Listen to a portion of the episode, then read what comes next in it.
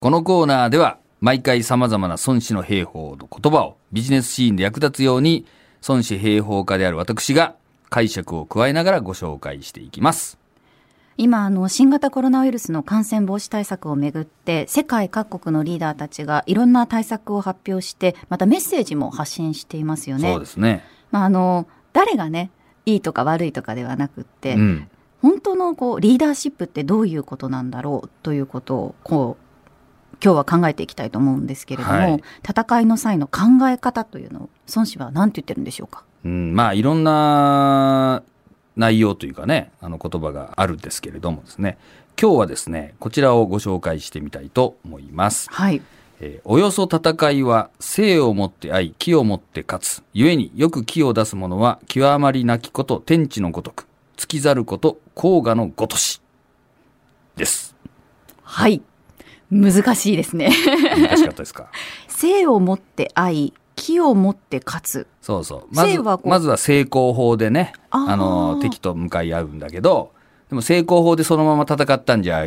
相手に読まれちゃうから、で、やっぱり奇策を用いてね、勝つもんなんだということですね。なので、その奇策をうまく使えるう人はですね、えー極まりなきことでも、要するに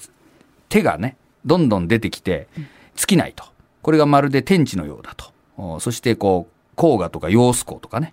のように、こう、水がこう絶えないぐらい、いろんなアイデアがあって、いろんな勝ち方をするもんだぜ、という教えですね。うーんアイデアマン？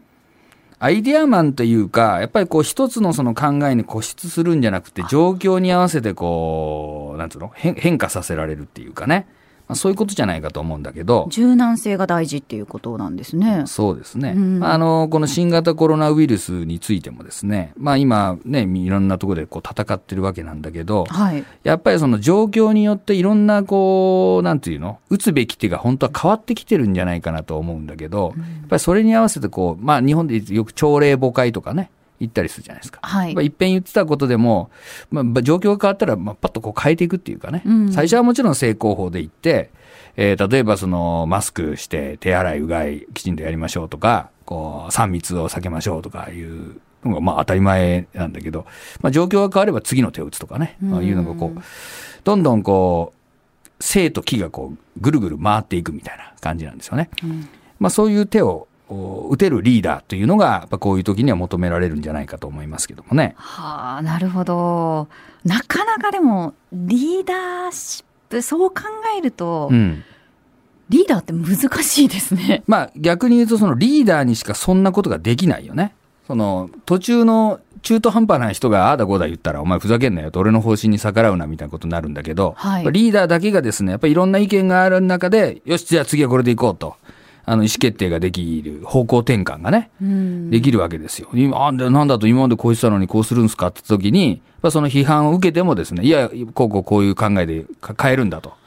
ぱこう言い切れる必要があるっていうか、はい。まあそういう意味で言うと、あの、トランプさんなんか、あの、言ってることはむちゃくちゃっぽいけど、こう、ガッとこう、なんつうの？こう、自分の考えでも変えたりとかするようなところはね、うん。まあ、あの、あれ、まあそれが正しいかどうかまあ ちょっと置いとくとすると、まあはいえーまあその自分が言ってたことにこう固執しないっていうか、うんやっぱりどうしても人間ね、言ってたことを変えるのが恥ずかしいじゃない？ちょっと抵抗がありなんか、ますよ、ねまあ、あやっぱり間違ってたんじゃないかとかいう話になっちゃうと思うんだけど、まあそこをやっぱりこうリーダーとしてですね、やっぱり全体の利益のためには自分が多少恥かいてもね、あごめん、間違ってたと。じゃあやっぱりこっちだったみたいなことが言えなきゃいけないと思うんだけど、うんまあ、そういうリーダーシップがやっぱり必要なんじゃないですかね。なるほど。じゃあ今日はあの冒頭でのコーナーでもありましたけど、うん。その何ですかね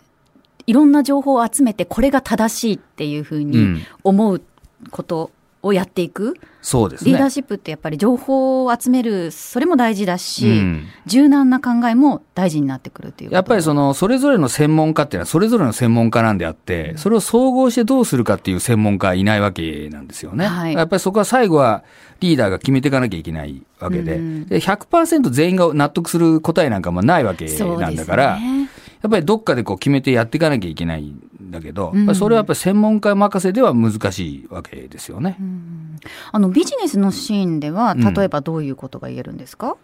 ビジネスのシーンでもやっぱりこう、やっぱり業界としてのありがちなやり方、成功法みたいなのがあって、やっぱりそこに奇策を用いる新興勢力が出てきてね。で、最初はちょっとありうなように思うんだけど、でそっちがこう、こう、なんつうの、体制を占めるようになっていくとかね。まあ、イネイノベーションのジレンマとかいうようなことがあったりします。で、そういう時にこう、柔軟に対応できるかどうかっていうことがね、ありますよね。うーんなるほど、うんまあこれだけねこう人のなんですかね好み好みが多様化している中で、うんやっぱりそういう大きな会社になればなるほどそういう柔軟性っていうのが大事になってくるかもしれないですね。まあ、大きくなればなるほどもちろん難しいでしょうけどね、うんこう方向転換するのもね、やっぱりこう。そうね、なるほど、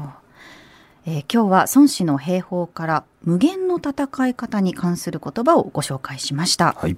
まあ、常識にね、とらわれないように、ぜひ柔軟に考えてみていただきたいと思います。